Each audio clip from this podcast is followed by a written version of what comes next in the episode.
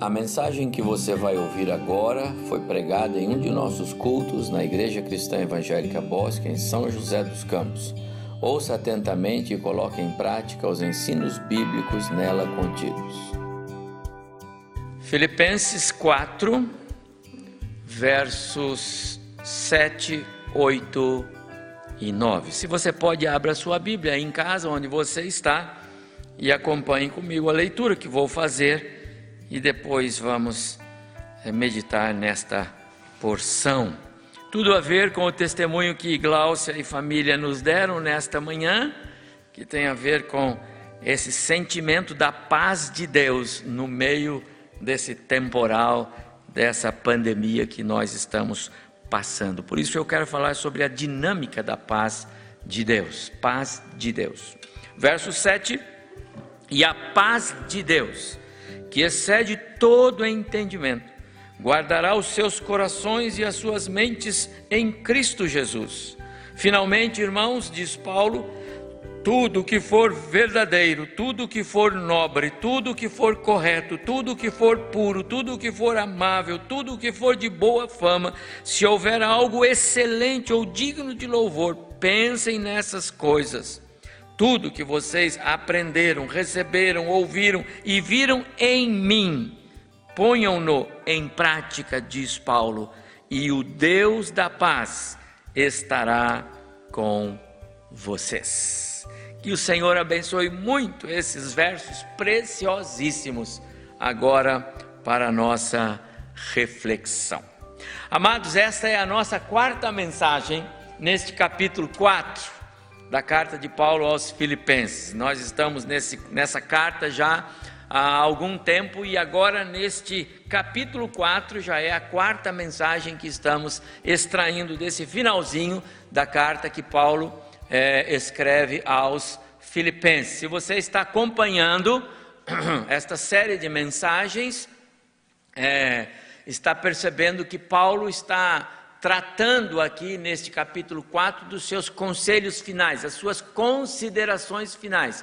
E esses conselhos, essas considerações de Paulo, elas têm seus alicerces eh, nos benefícios, nos privilégios que ele mencionou lá no capítulo 3, verso 20 com relação à vida eterna e aos privilégios do céu, a cidadania dos crentes, a pátria dos crentes, dos cristãos. Então, a partir da, da, da, daquela convicção, é, Paulo agora ele apresenta para nós algumas considerações e alguns conselhos, sugestões para a vida daquela igreja e para nós. Portanto, o que aprendemos aqui pela palavra de Deus com Paulo é que o, o viver diário do crente deve ser inspirado pelos dons do Espírito, na prática das mais nobres virtudes cristãs. E como consequência de viver pela fé, então diz Paulo, e tem a ver com o testemunho que a Gláucia Deus, né? Se você anda de forma que de fato você está é, é, colocando Deus no centro da sua vida, então a paz de Deus, que excede todo entendimento, guardará o nosso coração e a nossa alma em Cristo Jesus. É o verso 7 que nós lemos. Meu querido irmão, meu amigo, para entendermos corretamente o que está é, na mente de Paulo, o que é que Paulo está falando aqui, o que é que ele diz com paz de Deus é, nós temos que primeiro nos lembrar do que é paz com Deus. E eu devo dizer a você que a paz de Deus, depois da paz com Deus, é o mais precioso presente que os cristãos recebem através da graça de Cristo.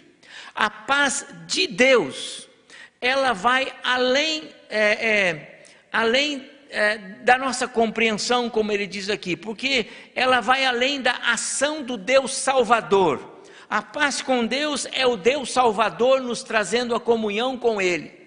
A paz de Deus é aquela contínua, perseverante ação de Deus A paz de Deus é o Deus presente, o Deus protetor, o Deus que conserva a vida estando agindo em nós, o Deus que guarda, o Deus que está é, é, em nós o tempo todo, cumprindo a, a, palavra do próprio Senhor Jesus lá em Mateus 28, 20. No finalzinho do livro de, do, do, do, Evangelho de Mateus, é, então a palavra de Jesus é assim: E eis que estarei convosco, ou que estou convosco, todos os dias, até a consumação do século. O verbo guardar deste, deste versículo, que foi mencionado aqui, e a paz de Deus guardará os vossos corações, o verbo guardar aí, é, ele é retirado, e Paulo gosta muito disso, do contexto militar. Traz a ideia de vigilância. O Deus que guarda é o Deus vigilante. Literalmente, Paulo está dizendo é, que Deus estabelece guardas para demonstrar que Deus se importa conosco. O, o, na visão de Deus, na, perdão, na visão de Paulo, Deus é o Deus que vela pela segurança dos cristãos o tempo todo. Ele é o Deus guardião dos seus filhos. Ele é o Deus que protege contra as investidas desse mundo hostil em que nós vivemos. É o Deus protetor.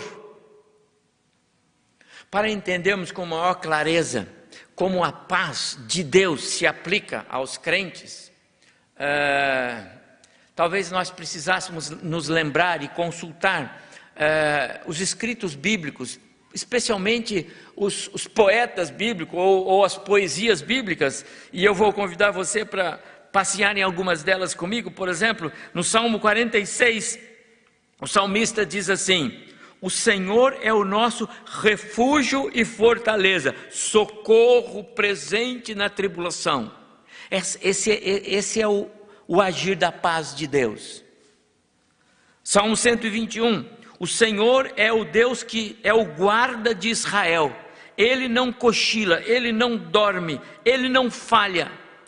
No Salmo 146, o salmista diz: Deus é aquele que defende a causa do oprimido, Ele dá alimento aos famintos, o Senhor levanta os abatidos, o Senhor ama os justos, o Senhor protege o estrangeiro, o Senhor sustenta o órfão e a viúva. É sobre esse contexto de proteção, de cuidado, de ser guardado, de poder desfrutar da paz em qualquer tempo, em qualquer circunstância.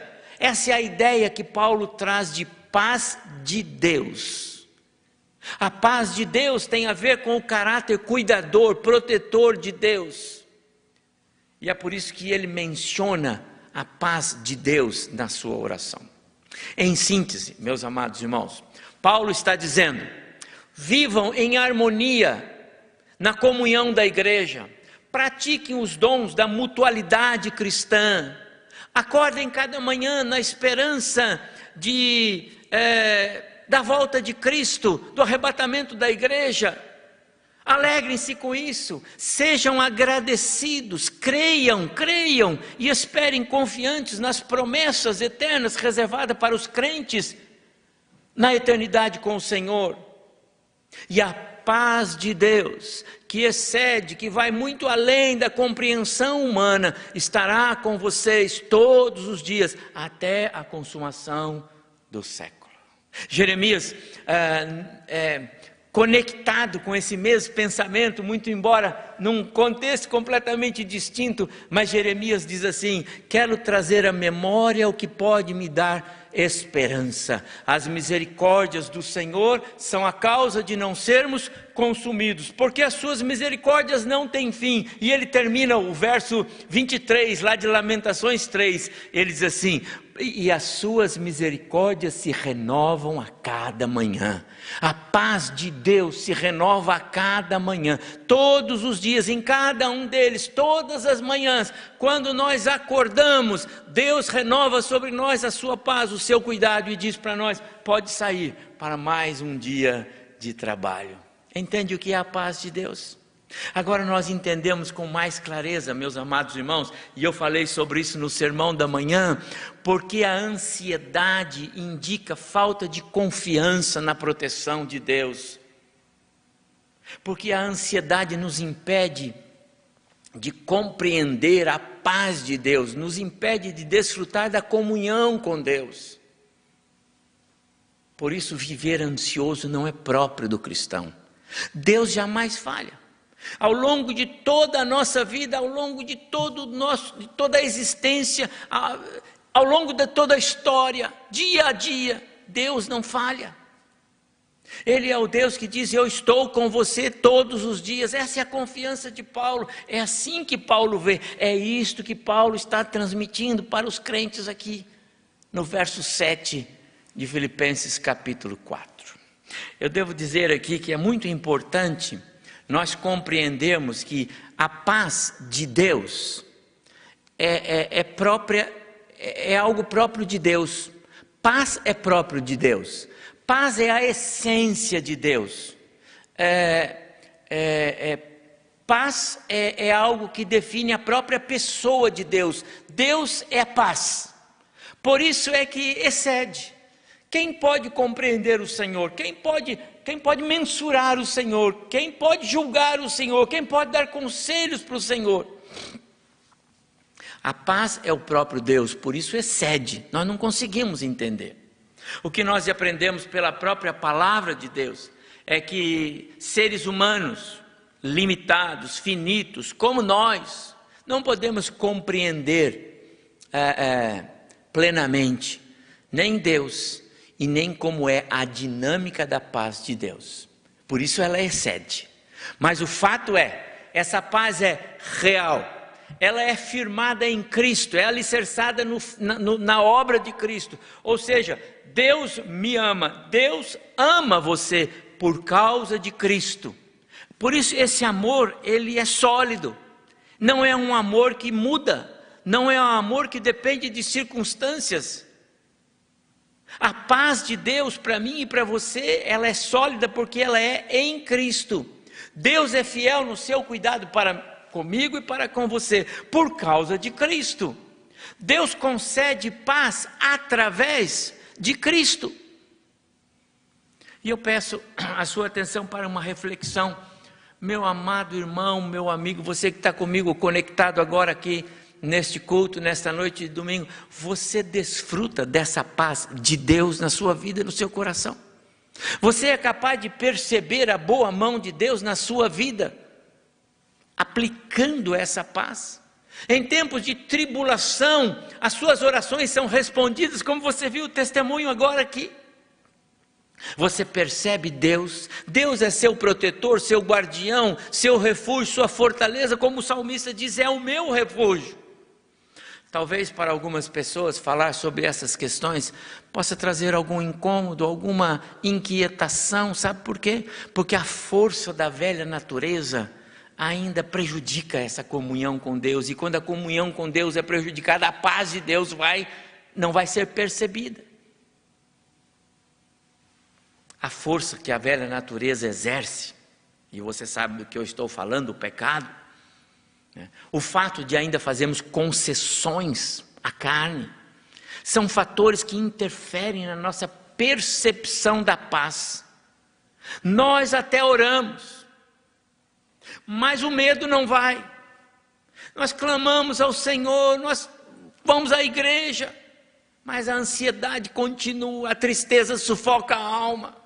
Muitos cristãos não conseguem perceber Deus na sua vida, não conseguem sentir a paz de Deus na sua vida. E é por isso que na sequência do verso agora, do, do, do texto, e eu vou agora para o verso 8, que a Glaucia citou aqui, verso 8 e 9. Paulo nos ajuda a compreender que as respostas a essas questões, elas não estão condicionadas à fidelidade do Deus que faz a promessa, mas sim a nossa percepção do cumprimento dessas promessas. Não é a paz que falha, somos nós que falhamos e não perceber a paz de Deus está lá. E então Paulo lista, e eu vou é, é, me ater aqui a isso agora, seis virtudes cristãs que devem imperativamente fazer parte da vida dos cristãos, independente das circunstâncias externas, internas. Ele escreve para uma igreja que estava num conflito lá, com problemas, não é? Independente das circunstâncias, Paulo transmite essas virtudes que comunicam princípios da ética cristã. É, e ele faz isso com dois imperativos que vai lá para o final de cada versículo. Primeiro ele diz assim, depois de falar sobre as seis virtudes, ele diz: Seja isso que ocupe o vosso pensamento. E lá no final do verso 9 ele vai dizer: Isso vocês pratiquem. E então, ele inicia o verso 8. Ele inicia o verso 8 da seguinte forma: Finalmente, irmãos, pode olhar na sua Bíblia. É como se ele estivesse dizendo: por causa de todos os benefícios espirituais já listados até aqui, e isso inclui a paz que excede todo entendimento. Por isso, irmãos, deixem que essas virtudes cristãs aperfeiçoem a conduta de vocês. Ou ainda, deixem que essas virtudes cristãs modelem a vida de vocês, ou ainda modelem a conduta, a vida de vocês, a partir dessas responsabilidades e obrigações, que são as virtudes espirituais que todo cristão precisa cultivar. E quais são? Vamos uma a uma? Primeiro, jamais se desvie da verdade. Como ele diz aqui, Ocupe a mente com tudo o que é verdadeiro. Lembre que cada, é, cada citação de uma virtude está atrelada à percepção da paz de Deus. Não a paz com Deus, mas a paz de Deus.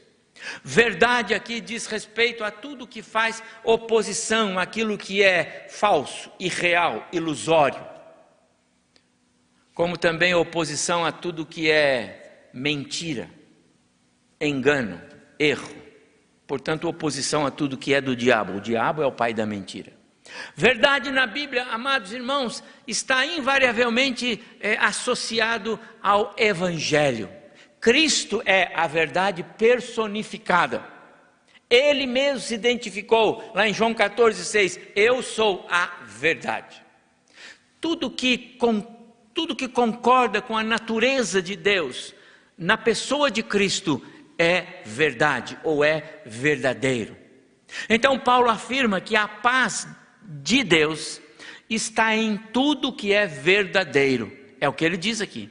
E fora dessa verdade não se pode encontrar essa paz. Mas Paulo avança mais um pouco. E ele vai mais, no verso 9, ele, ele, ele, se oferece, aliás, ele oferece a si mesmo. Eu já falei sobre isso. Paulo, ele tem a coragem e Deus autentica essa coragem no crente. Paulo oferece a si mesmo como exemplo a ser seguido, lembra? Sede meus imitadores.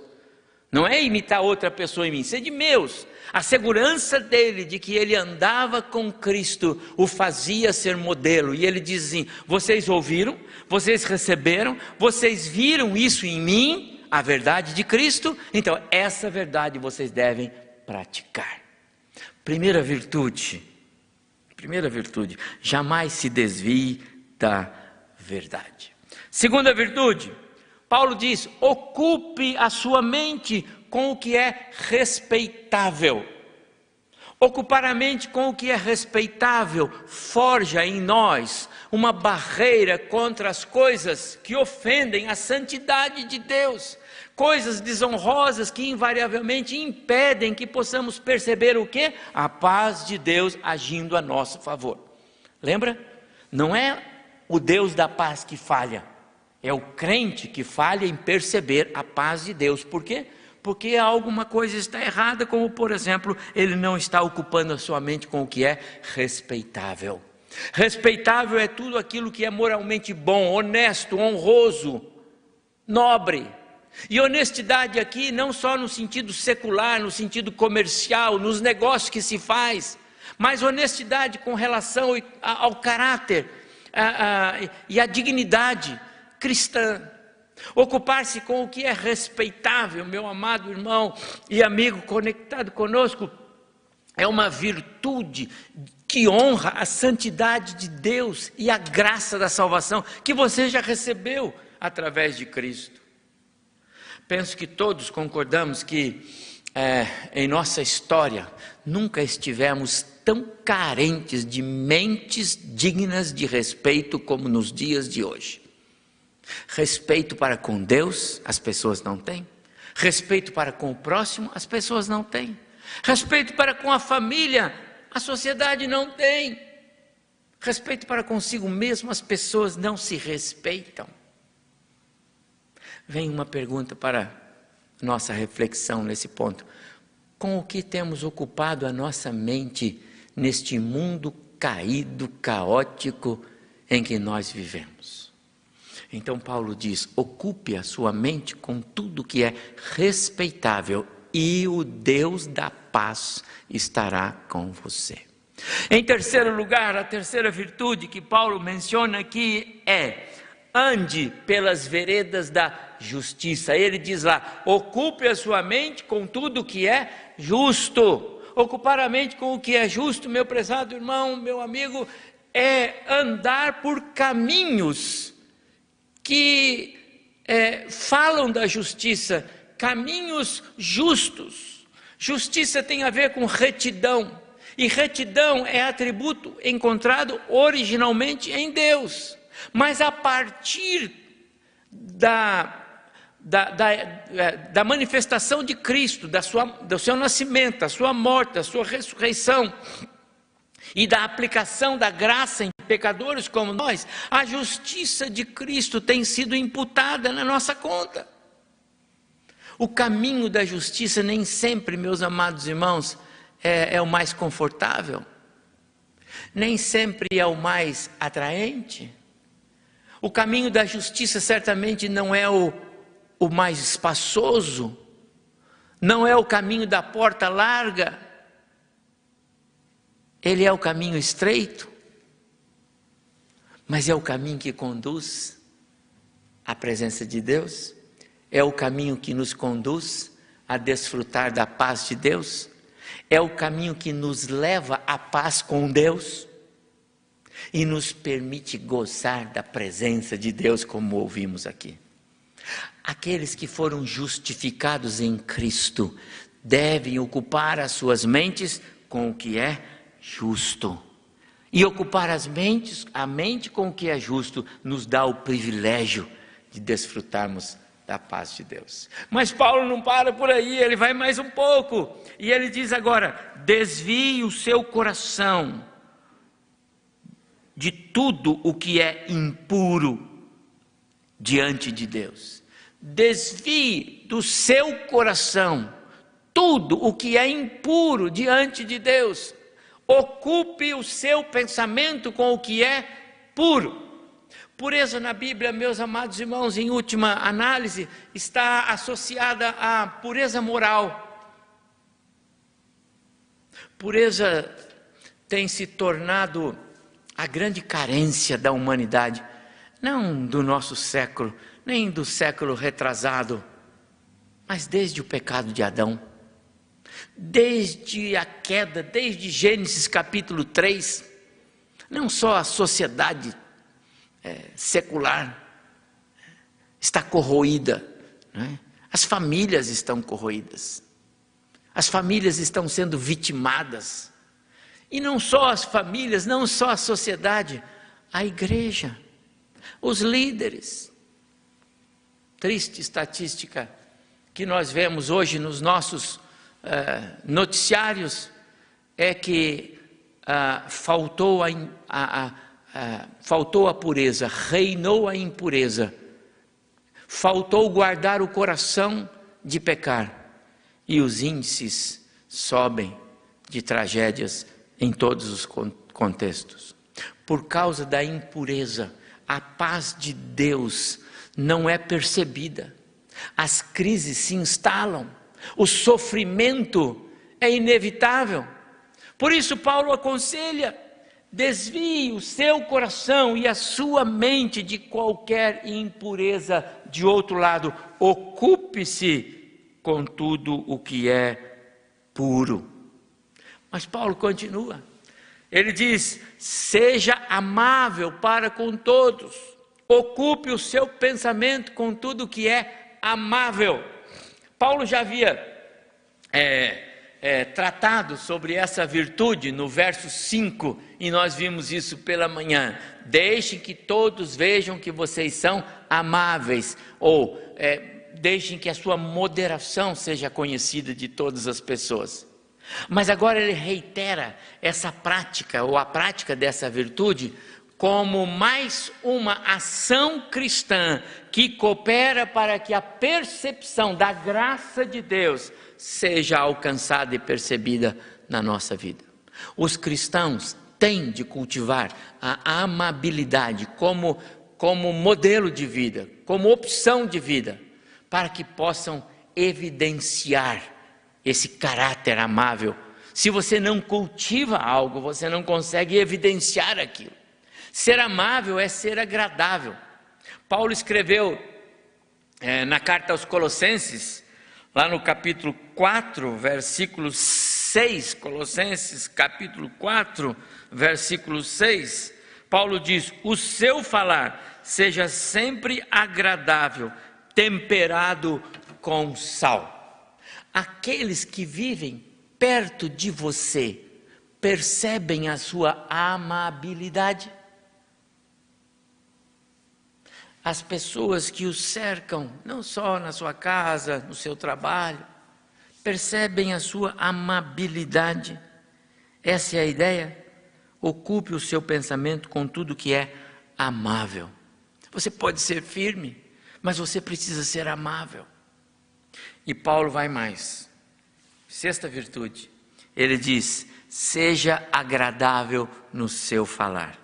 Ele diz aqui, ó, tudo o que for de boa fama,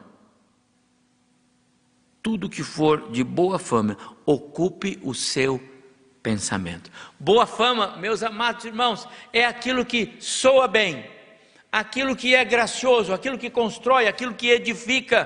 Paulo está ensinando que a percepção da paz de Deus também está associada às escolhas que fazemos. Está associada às escolhas das palavras que dirigimos aos outros, da maneira como nos expressamos. Antes de alcançar o outro, não esquece, as nossas palavras precisam glorificar a Deus.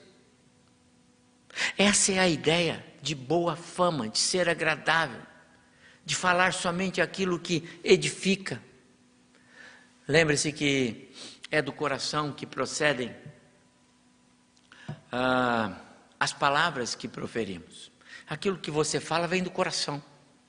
Portanto, se Deus é Senhor no nosso coração, as nossas palavras serão boas e serão abençoadoras, honradas.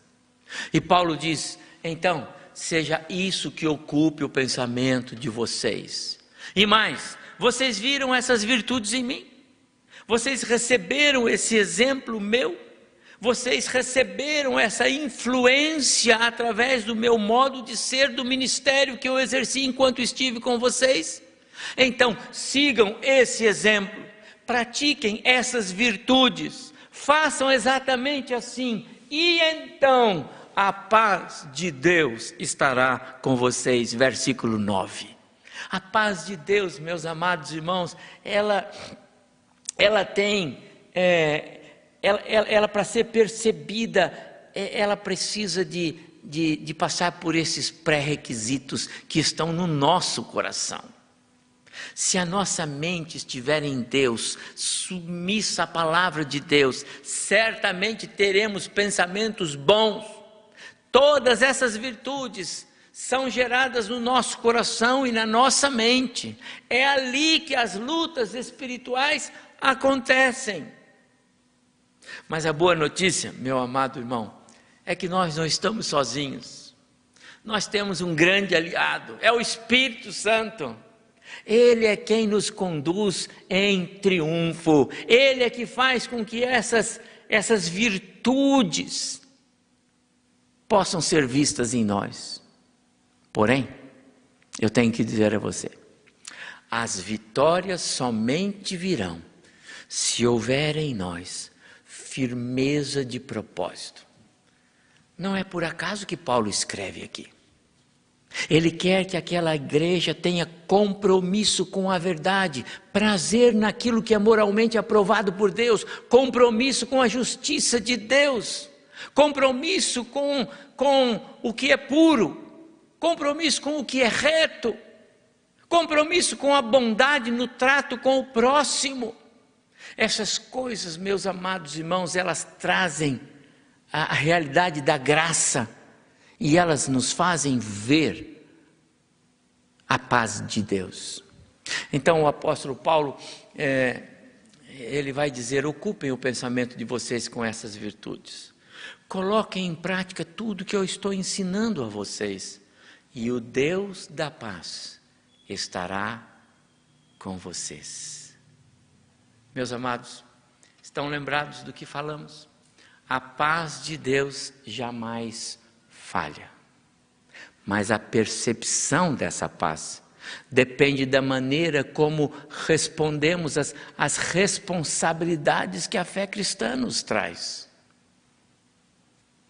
E eu não posso dizer, deixar de dizer a você, se você já recebeu Cristo como seu Salvador, se você já desfruta, preste atenção, da paz com Deus, mas ainda não tem percebido o tempo todo a paz de Deus, a paz que excede todo entendimento, agindo em você e na sua vida. Então examine o seu coração à luz de cada virtude cristã listada por Paulo aqui. Faça isso. Ore ao Senhor. Examine o seu coração se em algumas dessas virtudes você tem falhado. O não praticar algumas delas nos tira o privilégio da percepção. Eu vou repetir: Deus é Deus presente, Ele é Deus que não falha, Ele, a paz dele está sempre manifesta, mas nós podemos não perceber. Então, se você já tem paz com Deus, mas ainda não desfruta da paz de Deus. Eu quero convidar você a, a reexaminar cada uma dessas virtudes e pergunta para o Senhor: Senhor, onde eu tenho falhado? E me ajuda, Senhor. Mas, também, se você não tem certeza da sua salvação em Jesus, se você ainda não desfruta da paz com Deus, eu quero dizer a você que é hoje é o momento, agora é o momento, quando você pode é, declarar ao Senhor o seu arrependimento, declarar ao Senhor o seu desejo de, de se aproximar dEle, o seu desejo de ter a paz é, com Ele, para poder desfrutar da paz que Ele dá. Declare isso ao Senhor. Peça a Ele que perdoe os seus pecados Peça a Ele que lhe conceda a graça da salvação a partir da, da obra salvífica de Cristo na cruz do Calvário. Peça a Ele que lhe dê a vida eterna e o Senhor haverá de fazer isso. Aliás, eu quero dizer a você, meu querido amigo que me ouve, se você fizer esta oração, é porque o Espírito Santo de Deus está te impulsionando. Naturalmente o homem não, não busca o Senhor. Naturalmente o homem não, não quer o Senhor. Mas se você está sentindo desejo de se aproximar de Cristo nesta noite, é porque o Espírito do Senhor está impulsionando o seu coração. Faça isso. Entregue-se aos cuidados do Senhor e Ele haverá de honrar a sua oração, ouvi-lo. Ele é o Deus que é a rocha firme, na qual nós podemos nos alicerçar. Ele é o Deus que é o rochedo forte. E é aí que nós sentimos a paz de Deus. Na hora da tribulação, a rocha firme que é Jesus estará para nos sustentar. Ele é aquele que constantemente nos ampara. Ele é refúgio sempre, o tempo todo. Não há temporal que possa nos tirar a paz de Deus, porque Ele é refúgio no temporal. Cristo é nosso abrigo. Receba Cristo ainda hoje, e Ele será o seu refúgio e o seu referencial da paz de Deus no seu coração. Que o Senhor nos abençoe.